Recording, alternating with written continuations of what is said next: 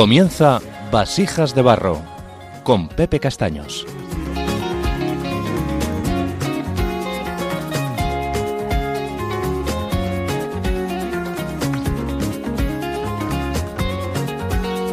riéndome de mi autosuficiencia, contigo pan blanco que me susurras. Queridos oyentes de Radio María, muy buenas tardes y bienvenidos a Vasijas de Barro.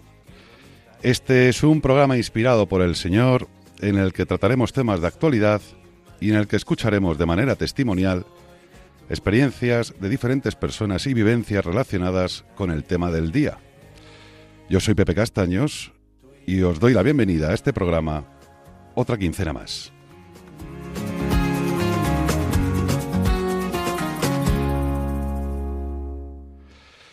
Quiero recordaros también que todos estos temas que desarrollamos en Vasijas de Barro son tratados desde la perspectiva de la debilidad humana para ver de qué manera, con la ayuda de Dios, esta debilidad puede verse transformada en nuestras vidas eh, por medio del Espíritu Santo.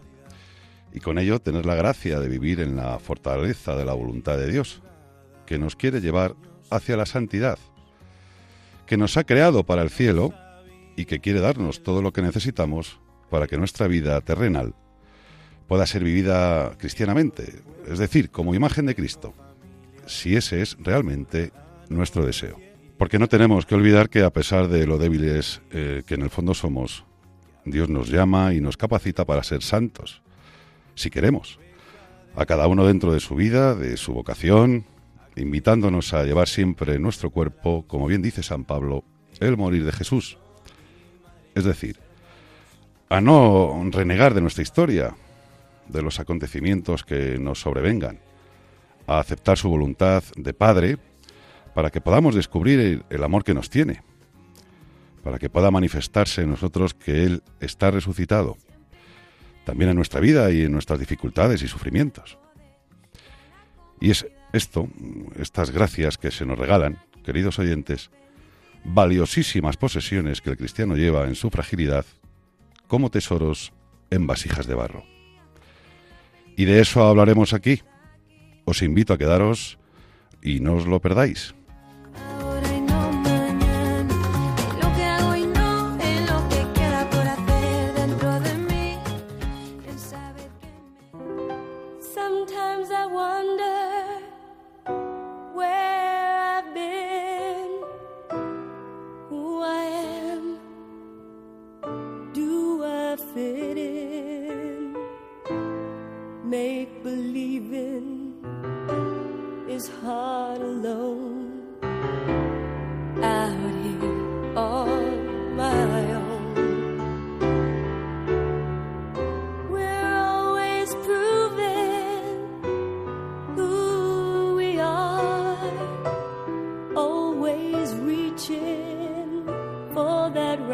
Star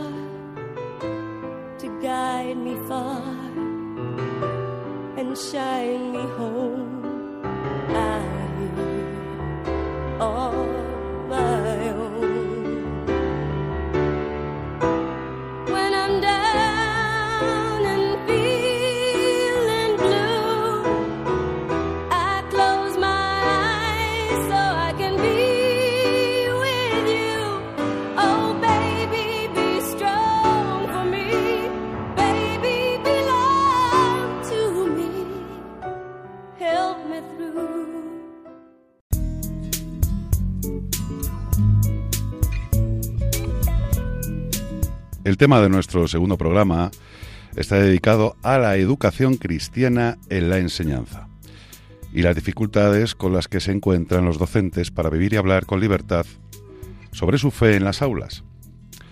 Para ello contaremos con la intervención y el testimonio de un profesor que nos contará su particular experiencia en su ámbito docente y de cómo vive él en su día a día el trato con sus alumnos.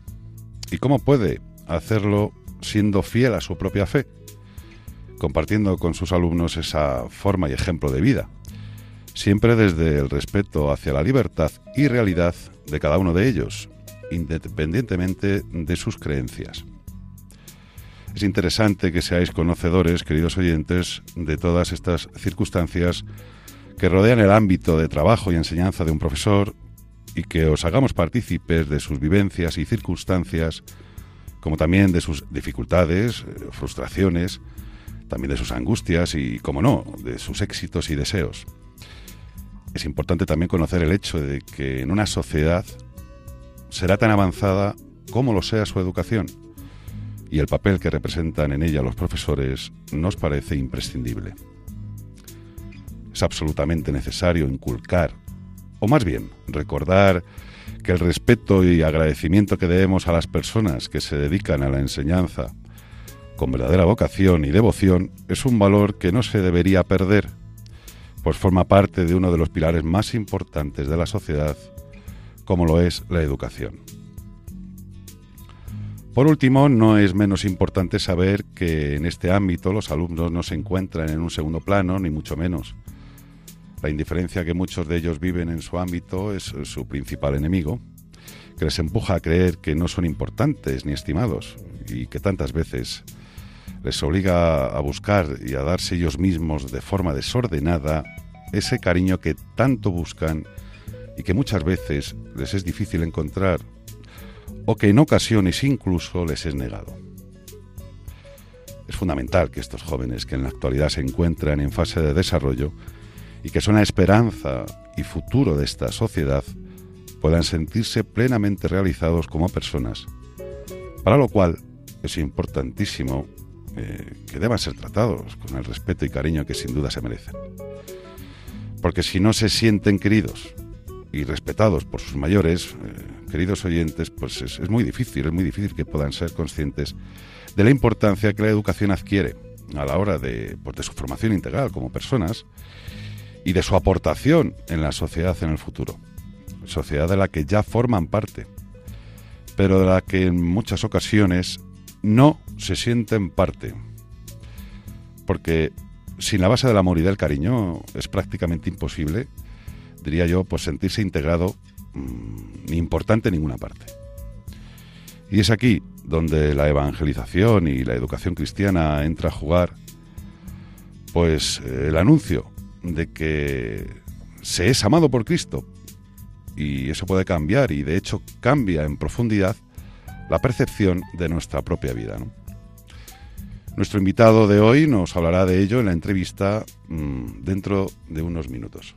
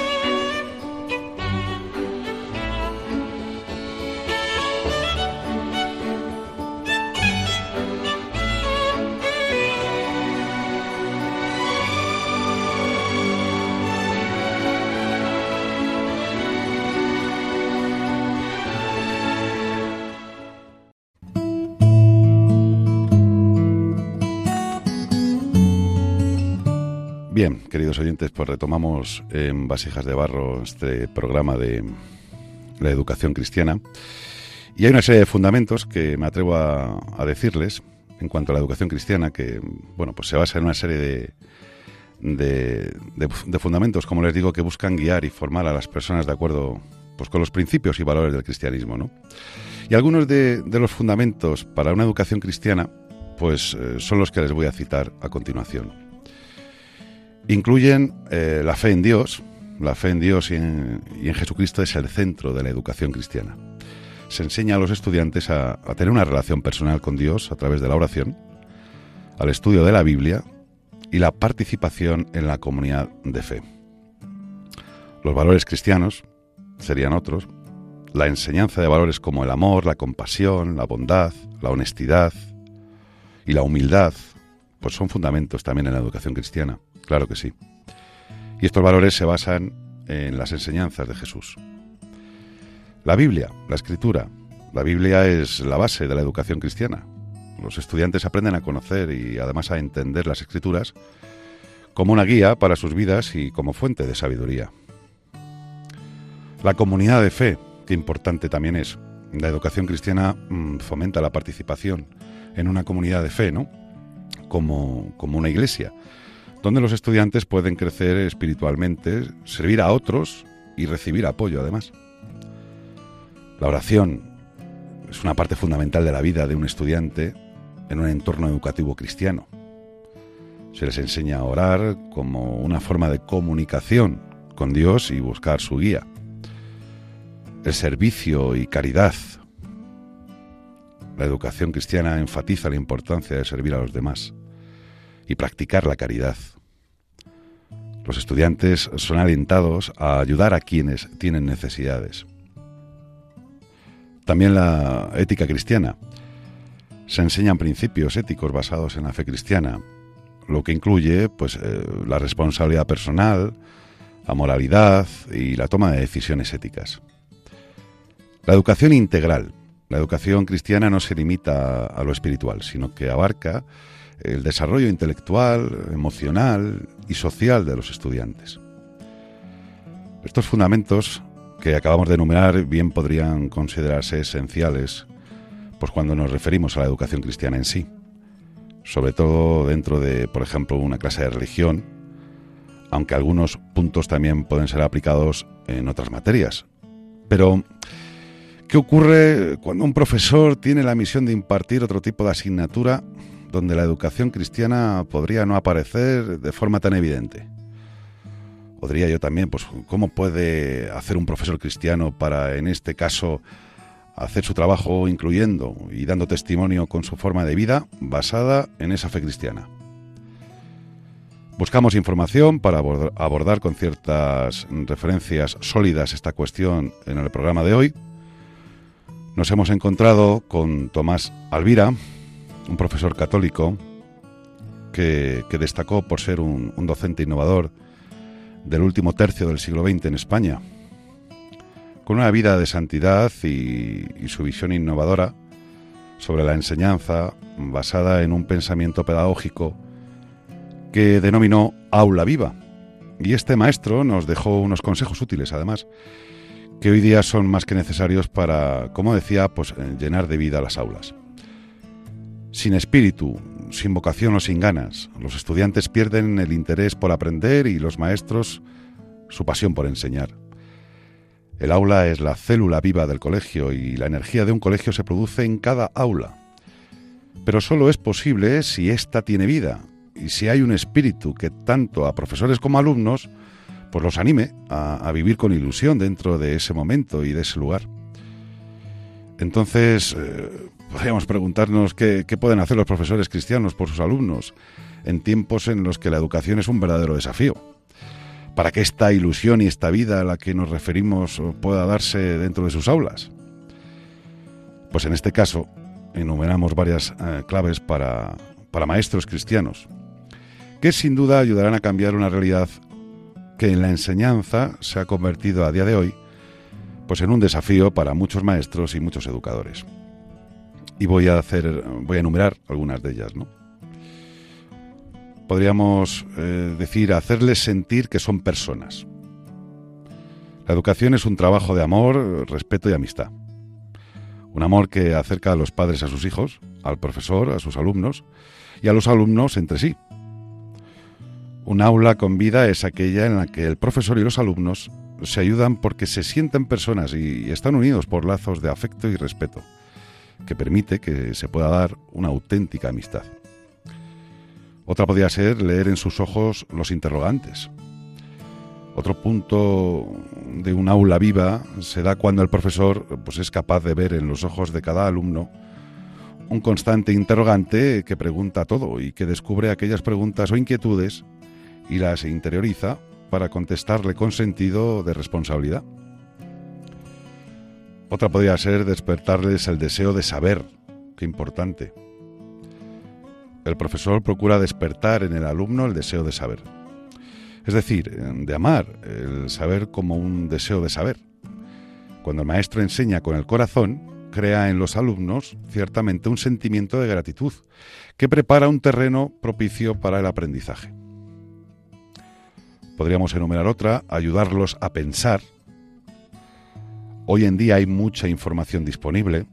El profesor tiene que lograr que los alumnos sean capaces de pensar procesando los datos, cultivando su personalidad y haciéndoles así más libres, porque libre es el que piensa por cuenta propia, con la debida preparación y, no repite inconscientemente lo que otros le dicen. También mostrarles con el ejemplo, importante también. Eh, aquí el maestro es un modelo a seguir y un mentor moral. No se les puede exigir a los alumnos algo que no se, algo que no se tiene, eso es cierto. El profesor tiene que intentar mostrar con su vida un mensaje coherente, que incluya teoría y práctica. A veces las palabras no son necesarias, muchas veces con una sonrisa y buenas acciones se puede enseñar mucho más. Enseñarles a querer. Hay vida en el aula cuando el profesor enseña a sus alumnos a amar. El amor es un componente olvidado en el aula y sin embargo tiene una importancia extraordinaria en la vida. Los alumnos deben sentirse amados por sus educadores, ver que el maestro se sacrifica por ellos, que comparte su conocimiento y sabe comunicarles estas cosas poniéndose a su altura cuando sea necesario. Conocerlos mejor. En el ambiente del aula es donde a diario el maestro tiene pues la oportunidad de ir conociendo mejor a, a cada alumno y al mismo tiempo va aprendiendo de ellos. Conocerlos ayuda a captar sus necesidades, a ser más efectivos en la comunicación y a transmitir el mensaje que queremos dejarles, sabiendo que cada uno ha llegado a nosotros con su propia personalidad y originalidad. Animarlos a practicar virtudes. El, objetivo de la educación integral es ayudar a los estudiantes a desarrollar su carácter, es decir, que, que crezcan en virtudes. Para eso hay que poner en práctica esas virtudes a medida que se vayan descubriendo, ya que el bien se aprende haciéndolo. Con el hábito, pues se ejercita cada virtud, ciertamente, como la honestidad y la paciencia, por ejemplo. La educación del carácter solo tiene éxito cuando se entiende al alumno en este contexto. Inculcarles la generosidad también. La necesidad de inculcar en los alumnos una mentalidad de servicio a los demás es fundamental. Al realizar pequeños actos de servicio con sus compañeros, pues los alumnos son testigos de las riquezas que ofrece una generosidad abierta, ¿no? Incluso más allá del colegio, con su familia y en su barrio. Educarlos mirando a Cristo. El maestro tiene un- una profesión admirable, como la de Jesús, que también fue llamado maestro. Poner la mirada en Cristo como modelo nos recuerda cómo él mismo eh, enseñaba a los demás con ejemplos y parábolas. Se trata de una catequesis que invita al diálogo con preguntas y con respuestas para transmitir conceptos fundamentales. Incluirlos en la oración. Un aula está viva cuando en ella se puede establecer una relación con Dios, queridos oyentes. Hay una visión de eternidad viviendo plenamente el momento presente. Un maestro cristiano pues, pues, reza- reza por, por sus alumnos y por sus padres y familiares, especialmente los que tienen más dificultades o necesidades especiales en un momento concreto, pues durante su trayectoria de aprendizaje, ¿no? Permitirles que se comuniquen. La estabilidad emocional permite además un aprendizaje positivo. Una buena comunicación ayuda a que los alumnos puedan compartir sus pensamientos, algo que no siempre ocurre de modo inmediato. Si estamos dispuestos a ajustar nuestros patrones de enseñanza por su bien, pues podemos traer ese elemento positivo que nos permita escucharles y devolverles el ánimo. Guiarlos a ser mejores personas. El maestro, bueno, pues el maestro es visto como un, como un artista que ayuda al alumno a, convertirse en la mejor persona que puede ser, enseñándole ciencia tanto humana como divina. El papel de la escuela es proporcionar un, un entorno en el que puedan buscar el conocimiento verdadero, ¿no? Y una vez que lo han encontrado, pues utilizarlo al servicio de la sociedad. Crearles un buen clima de estudio. Más que dar indicaciones metodológicas, el maestro debe tener un comportamiento personal ejemplar, como decíamos anteriormente. Presentar una exposición sistemática de las lecciones, tener un tono de, de voz moderado y cordialidad en el uso de las expresiones. El clima de trabajo es importante para que los alumnos pues, pues tengan una, una experiencia amena de aprendizaje.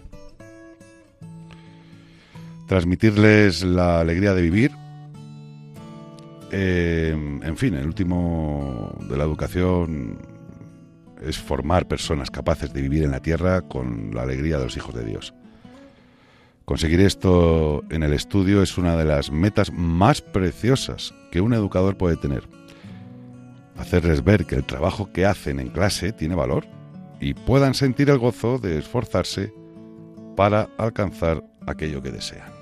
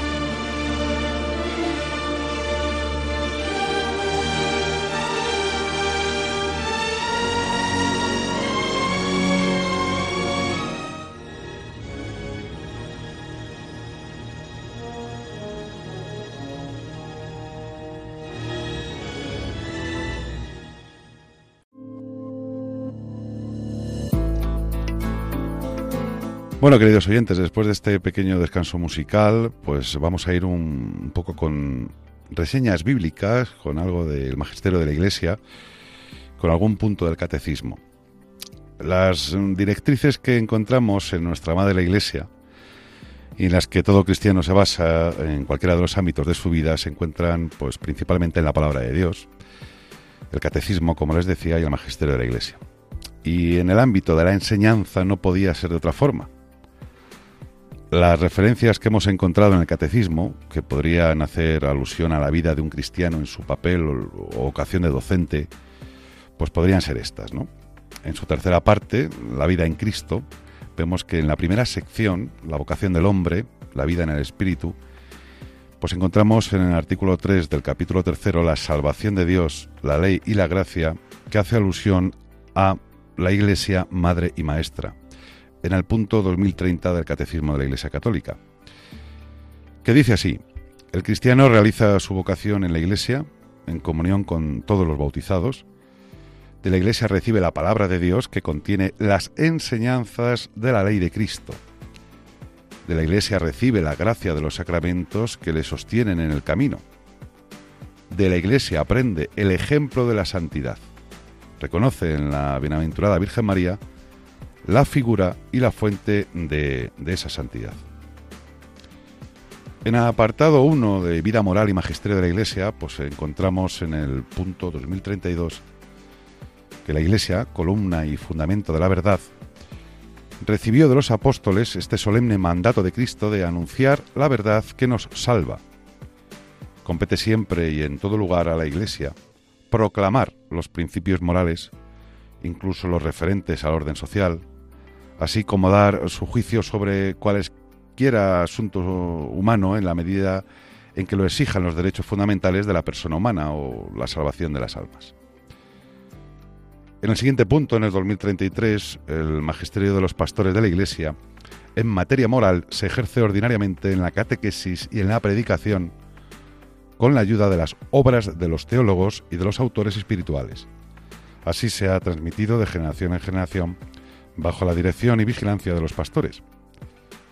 El depósito de la moral cristiana, compuesto de un conjunto característico de normas, de mandamientos y de virtudes que proceden de la fe en Cristo y están vivificados por la caridad. En el siguiente punto, en el 2034, pues leemos que el romano pontífice y los obispos, como maestros auténticos por estar dotados de la autoridad de Cristo, predican al pueblo que tienen confiado la fe que hay que creer y que hay que llevar a la práctica. El magisterio ordinario y universal del Papa y de los obispos, en comunión con él, pues enseña a los fieles la verdad que han de creer, la caridad que han de practicar, la bienaventuranza que han de esperar. Otro punto, el 2036, pues nos dice que la autoridad del magisterio se entiende también a los preceptos específicos de la ley natural, porque su observancia, pues exigida por el Creador, es necesaria para la salvación. Recordando las mm, prescripciones de la ley natural, el magisterio de la Iglesia ejerce una parte esencial de su función profética de anunciar a los hombres lo que son en verdad y de recordarles lo que deben ser ante Dios.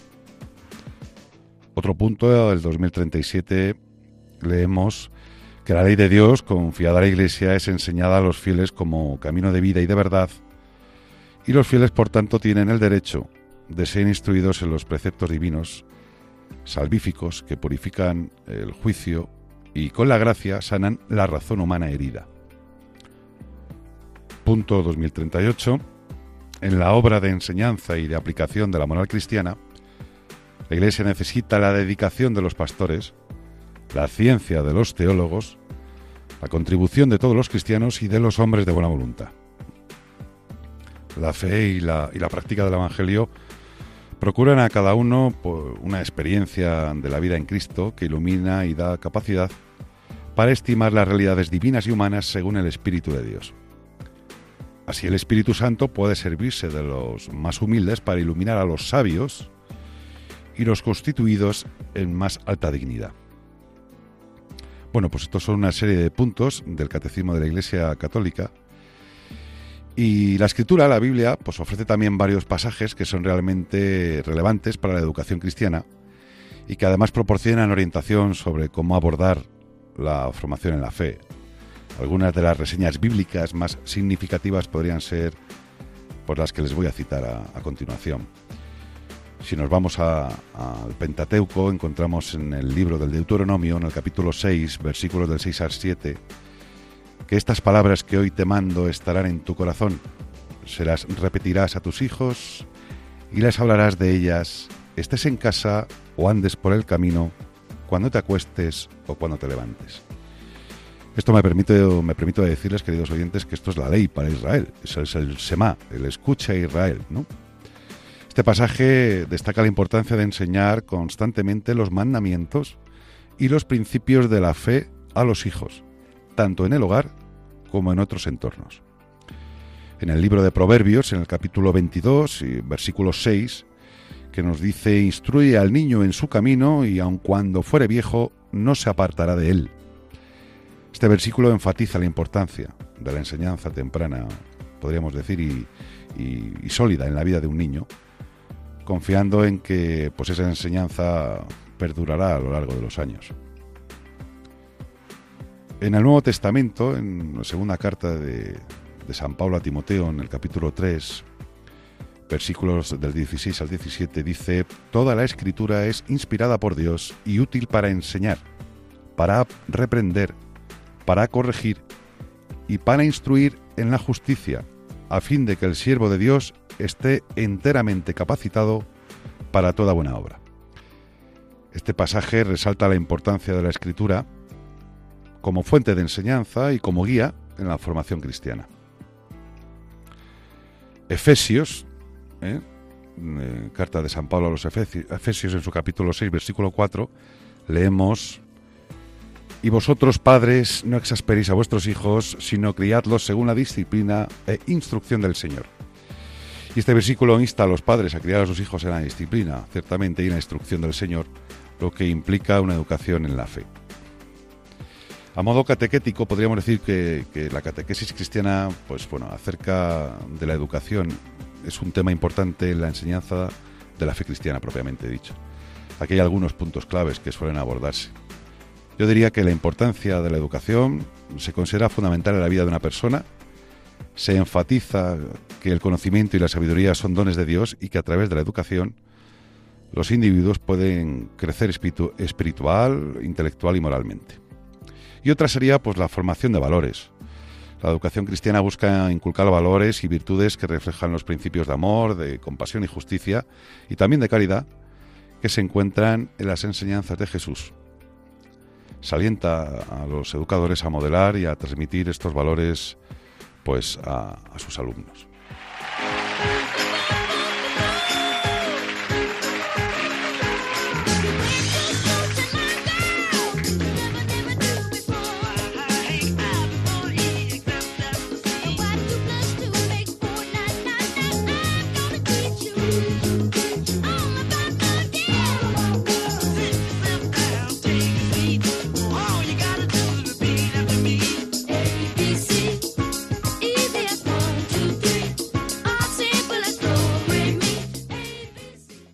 Bueno, pues eh, queridos oyentes, de, después de la exposición de las diversas referencias cristianas que, que tienen relación con el tema del día, pues vamos a dar la bienvenida por fin a nuestro invitado de hoy, que nos va a contar su experiencia, su experiencia, perdón, en relación con todo esto mm, y en su labor cotidiana. Muy buenas tardes, Pablo. Buenas tardes, Pepe. Bueno, pues eh, el invitado de hoy es Pablo Garnero, es profesor en un colegio de secundaria. Sí, secundario y bachillerato, eso es. ¿Y qué asignaturas? ¿Qué asignaturas? en- Soy profesor de biología y geología. Estupendo, muy bien. Pues nada, Pablo, bienvenido, gracias por venir a Vasijas de Barro. Muchas gracias. Y bueno, pues eh, nosotros eh, desde este programa queremos, como siempre les digo a los, a los oyentes, pues que tiene su parte testimonial eh, y queremos abordar el tema de la educación cristiana en las aulas y qué mejor que nos cuentes tú un poco pues el, el cómo vives esto, ¿no? Yo empezaría pues haciéndote alguna pregunta, como por ejemplo, a ti Pablo, ¿cuál es la importancia de la fe en tu vida y, y cómo influye en tu labor de enseñanza? Bueno, pues eh, primero de todo decir, bueno, que tengo 40 años, llevo 16 y pico de profesión. Estoy casado desde hace aproximadamente casi 13 años y tenemos un bebé de 6 meses. Eh, mi centro, bueno, pues es un colegio privado, laico y normalmente prima sobre todo el éxito profesional, laboral, educativo, el caché en los rankings y demás. ¿no? O sea, no es un colegio religioso como tal. Eh, vengo de una familia cristiana y mm, sobre todo pues rígida en cuanto a la disciplina. Eso pues a mí me condicionó mucho en, mi adolescencia, en mi juventud y me hizo pues sacar en muchas ocasiones los pies del tiesto, ¿no? Todo lo que pude. Eh, tema afectividad mal enfocada, sexualidad, drogas, etcétera. Y bueno, pues todo esto a mí, mi adolescencia, pues me hizo sufrir mucho, ¿no? En, hasta aproximadamente los 21 o 22 años. Eh, gracias a la semilla que se sembró en mi familia, ¿no? En, en mi casa, pues tuve un momento ahí en, con esos, ya recuerdo, 21 o 22 años, en el que grité a Dios, ¿no? Grité además literal y físicamente, y eso hizo dar un, un giro de 180 grados a mi vida. Entonces, pues esta experiencia eh, y ver cómo Dios, a través de Jesucristo y a través de la Iglesia, eh, yo vi que no me condenaba, sino que al revés, ¿no? que, me perdonaba. Eh, me regaló una novia en la que a día de hoy, entonces novia, ahora mujer, eh, pues me ha hecho un hombre diferente, me ha hecho tener una visión de la adolescencia y de la juventud pues muy cercana a los sufrimientos que tienen a día de hoy nuestros jóvenes. Esto, pues, ¿qué me facilita a mí? Pues tener en ocasiones la posibilidad, gracias a Dios, de mirar a un, a un muchacho y a lo mejor en lugar de emitir un juicio rápido, que es lo fácil, pues el cuestionarme qué situación puede estar viviendo, ¿no? Para actuar así, o por qué viste así, o por qué se comporta de determinada forma. Y bueno, pues algunos momentos en los que se ha podido meter mano en una situación de estas, pues poder una- dar una palabra de aliento, ¿no? Ante un sufrimiento que puedan tener estos chicos. Muy bien, oye, yo te agradezco de antemano eh, el que te hayas presentado porque se me ha ido totalmente, me he ido directamente a las preguntas, me he metido ahí de lleno en el tema y he de decir, queridos oyentes, que Pablo Garnero, eh, yo lo conozco hace muchísimos años, es un hombre, como bien ha dicho, el casado, recientemente ha debutado en la paternidad, gracias a Dios, y, bueno, pues eh, es parte de mi comunidad neocatocumenal, además de ser amigo, y sé de buena tinta que, bueno, pues que es un excelente profesional y mejor persona. Bien, pues yo te preguntaría también, Pablo, eh, pues, ¿cómo abordas tú la relación ciencia-religión en tu ámbito de enseñanza, Pablo? Bueno, pues eh, con este tema me vengo así un poquito arriba, ¿no? Porque es en el terreno que normalmente me suelo desenvolver. Eh, yo les explico que ciencia y fe o ciencia y religión no, es- o sea, no están reñidas para nada en absoluto. Eh, de hecho, por ejemplo, es más, en cuarto de la ESO se trata sobre el origen del universo y, y yo les cuento cómo la Iglesia acepta la evolución.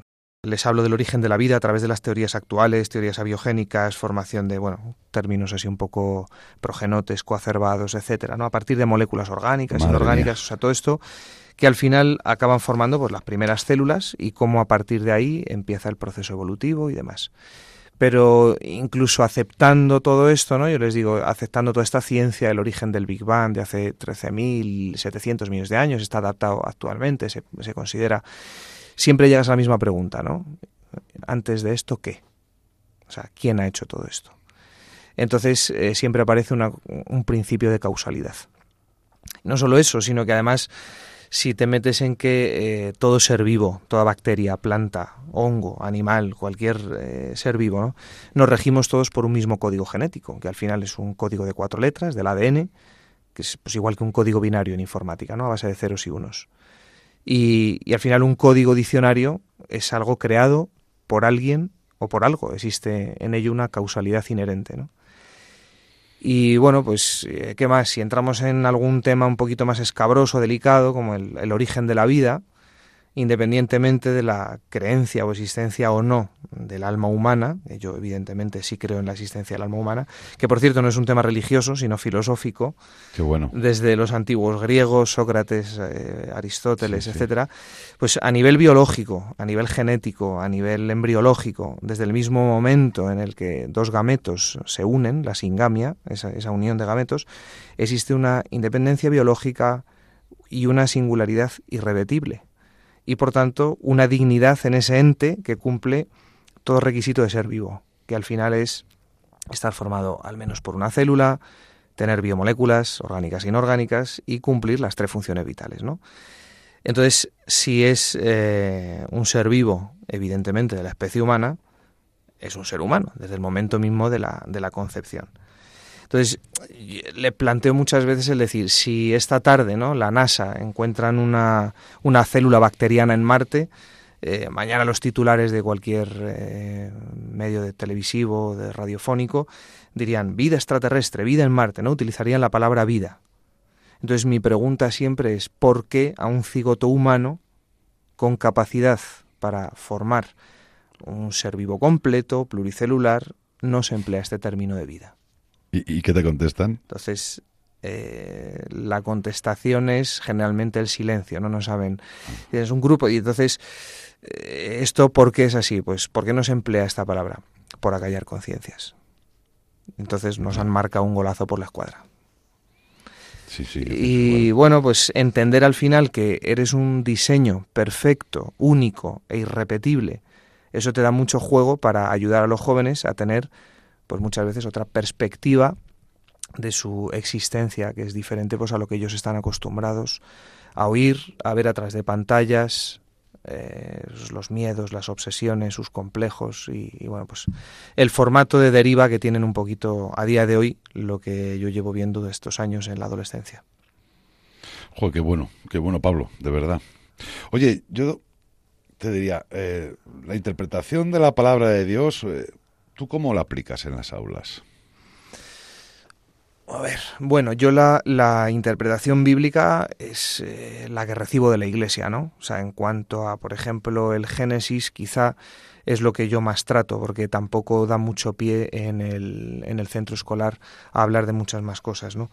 El, el hacer entender que esta explicación bíblica tiene pues una connotación temporal eh, en su día, ¿no? cuando se escribió ese libro, por la imposibilidad de, de, poder explicar científicamente lo que a día de hoy se piensa que pudo ocurrir durante pues, todo el proceso de creación y, y demás. Es quizá lo único que en lo que puedo meter yo un poquito de mano ahí. No, no, pero está muy bien, está muy bien, oye. Oye, y mm, yo perdona, perdóname eh, que te aborde a preguntas, pero yo creo que son preguntas que a los oyentes, estoy convencido de ello, que les van a ser de, muchísimo interés y de ayuda, ¿no? Tú, concretamente, pues, ¿cómo introduces en tus clases eh, los valores y la ética desde una perspectiva cristiana? Bueno, a ver, en el centro escolar nuestro eh, no hay una directriz o, o axis concreto sobre valores y sobre ética. O sea, en dichas asignaturas, eh, cada profesor que la imparte pues hace un poco según su criterio, ¿no? Eh, perspectiva cristiana como tal no hay en el, en el, centro. Es más un enfoque personal cristiano el que pues a lo mejor puedo aplicar yo en mis clases de biología, al conjunto del aula o a lo mejor algún casos particulares, algún chico concreto frente a una situación concreta. Ya. Oye, eh, ¿tú tienes algún tipo de experiencia sobre la diversidad religiosa en las aulas ¿no? y en las clases. Y si la tienes, oye, pues ¿cómo la manejas? ¿Cómo manejas esto? Bueno, mmm, a ver, en nuestro centro, como ya digo, no existe una ausencia total de cristianismo eh, u otras religiones. Sí es cierto que hemos tenido pues algún muchacho musulmán, eh, algunos de otras religiones, algún budista también, que son asiáticos, y es cierto que se les suele respetar mucho y yo en mi caso, por ejemplo, una de las cosas que suelo hacer es interrogarles a ellos en público, de tal manera que el resto de los, de los compañeros puedan aprender y entender por qué se hacen determinadas cosas en, en esta generación que ellos desconocen, ¿no? Pues a lo mejor las peregrinaciones o los ayunos. Y esto muchas veces suele darme pie a, interrogarles a ellos acerca de los porqués de las festividades cristianas en, nuestro país el Día del Pilar, el Día de los Difuntos, que ellos siempre lo, enfocan al Halloween, o el Día de Navidad, ellos solamente piensan en Papá Noel, el porqué de la Semana Santa, cómo puede caer unas veces en mes de marzo, en mes de abril, en función de las lunas y que tiene que ver con la religión judaica ¿no? y la, salida de, del pueblo de Israel de Egipto, etcétera. O sea, todo esto lo ignoran por completo y bueno, pues suele dar pie pues, a, tratar un poquito esto en clase. Qué bueno, y sobre todo ahora que viene, que viene la festividad de todos los santos y los difuntos, ¿no? Y que, bueno, yo te preguntaría también, queridísimo Pablo, ¿cuál es pues, tu enfoque a la hora de tratar, porque los vas a tener seguro, temas eh, controvertidos, ¿no? En, tu, en tus clases, sí. pues desde una perspectiva religiosa, ¿cómo lo, ¿cómo lo tratas tú en el aula esto? A ver, los temas controvertidos estrella, pues ahora mismo son dos. Tenemos el aborto por un lado y el tema de, de, las ideologías de género, cambio de sexo, el LGTBI, etcétera. También. Con respecto al aborto, pues por ejemplo, ¿no? Como he comentado antes, eh, no deja de ser una vida desde el mismo momento en que se produce esa unión de gametos, esa singamia. Y por tanto, su eliminación es un asesinato. Y además, eh, ese asesinato con dos cualidades o dos características. Una es con agravante de vínculo y con diferencial de fuerzas. ¿A qué me refiero con esto? O sea, si una persona agrede ¿no? a alguien relacionado familiarmente, legal o penalmente tienes una, una condena mayor. Y si encima existe un diferencial de fuerzas, es decir, que el individuo por ejemplo, adulto, eh, trata o maltrata o asesina a un niño, evidentemente existe ahí una, un abuso ¿no? de esa fuerza. Entonces soy yo el primero el que enciendo muchas veces la mecha en clase, dejo que el ambiente se calde un poquito ¿Ah, y sí? entonces luego eh, intento refutar argumentos. Por ejemplo, dato como curioso, ¿no? Año 2002, 2000, perdón, 22, eh, aproximadamente alrededor de unos 100.000 abortos en España. 98.300 y pico contabilizados, se puede buscar en, en las bases del Estado.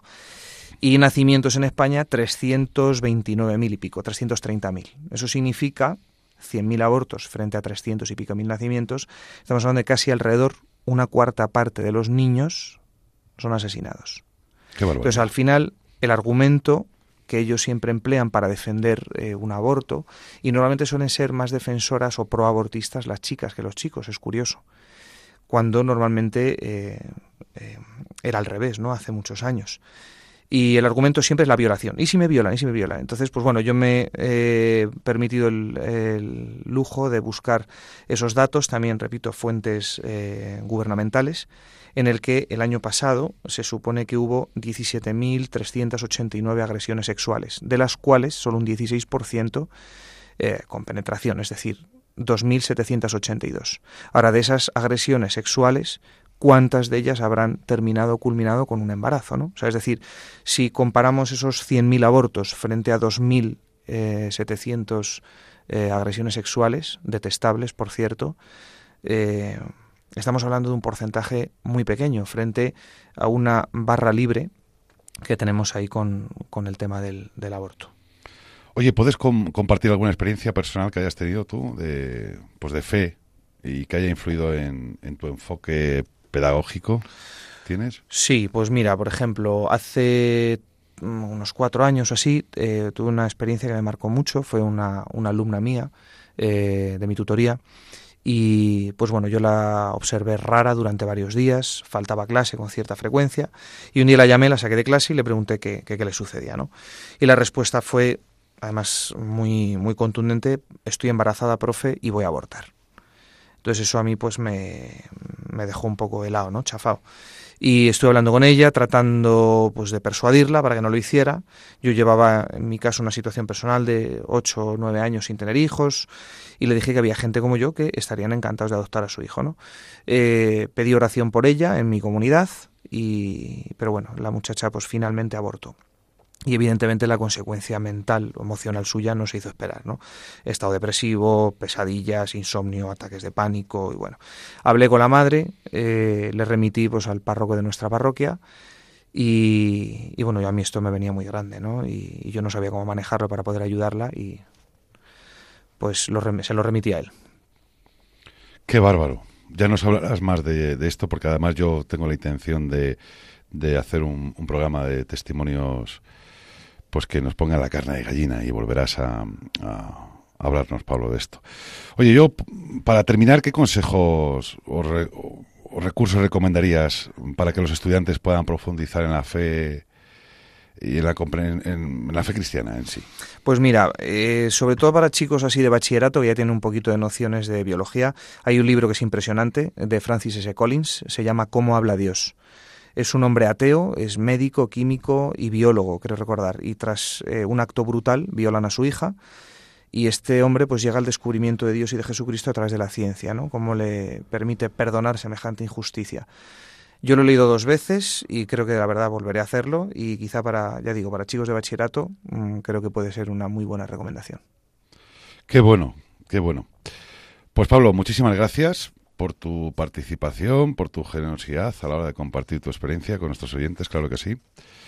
Y yo desde aquí te, animo, te animo a seguir dando la vida como la estás dando, y yo soy conocedor de ello, desde esta vocación a la que has sido llamado, ¿no? Y, y que, bueno, pues es una labor imprescindible para la sociedad. Rezamos por ti y por todos los que, como tú, ¿eh? os dedicáis a la docencia con, con esta entrega y cariño tan importante y tan, necesi y tan necesario para los chicos, además, en, en los días que corren. Muchas Un gracias. abrazo, Pablo. Muchas gracias, gracias a ti. Bueno, pues hasta siempre, como te decía, y que, y que, que Dios te bendiga, Pablo. Gracias.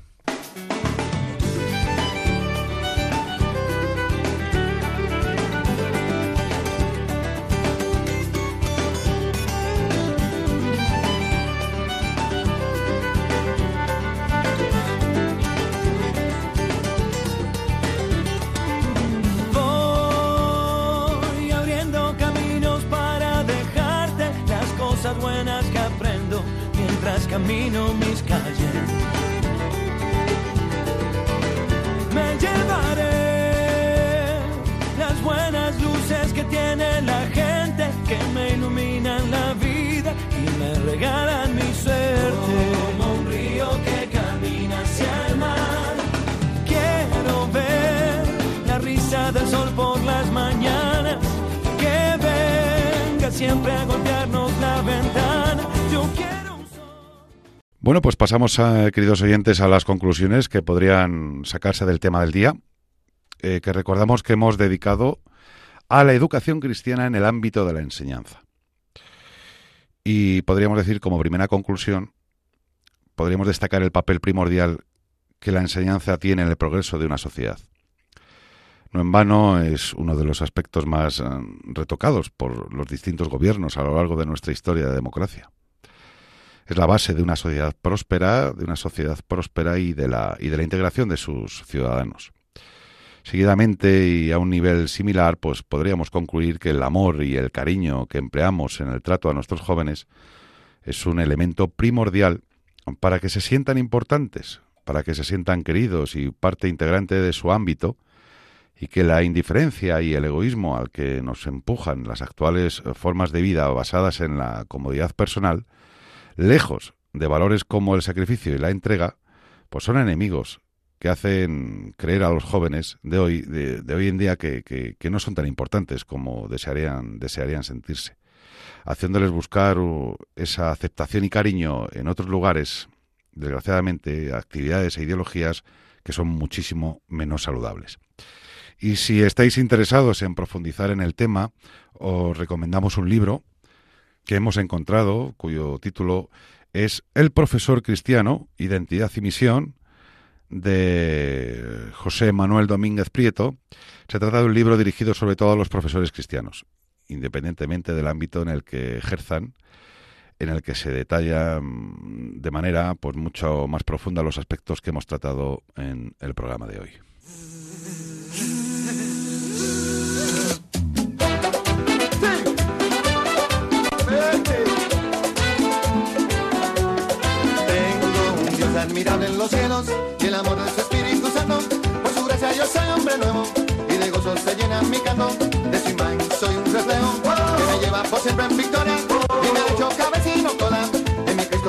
Cristo yo todo lo puedo. Que Jesús me dijo que me riera si el enemigo me tienta en la carrera.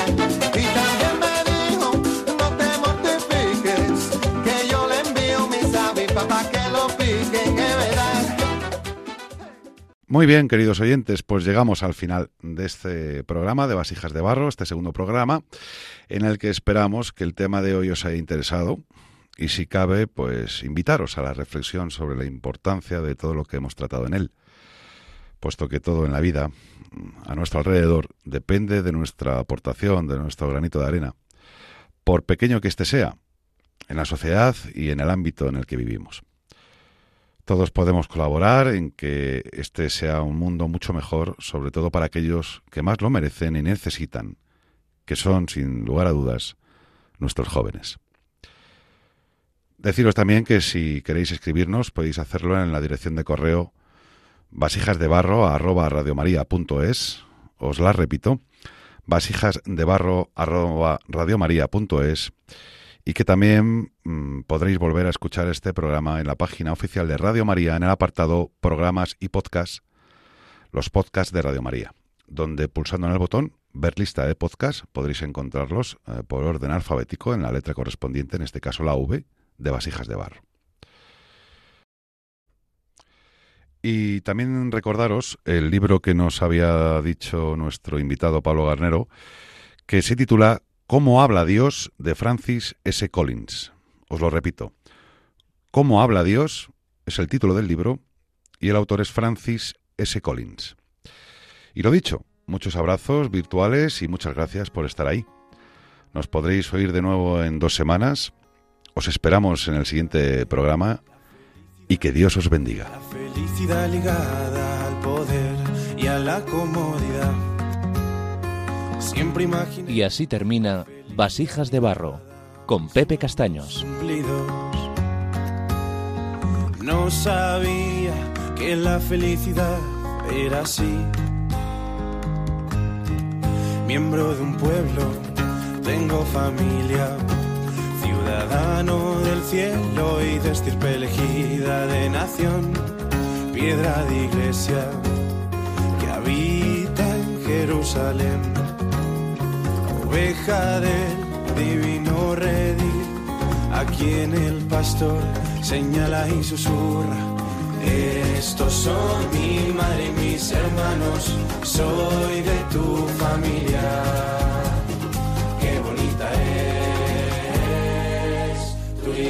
Yeah.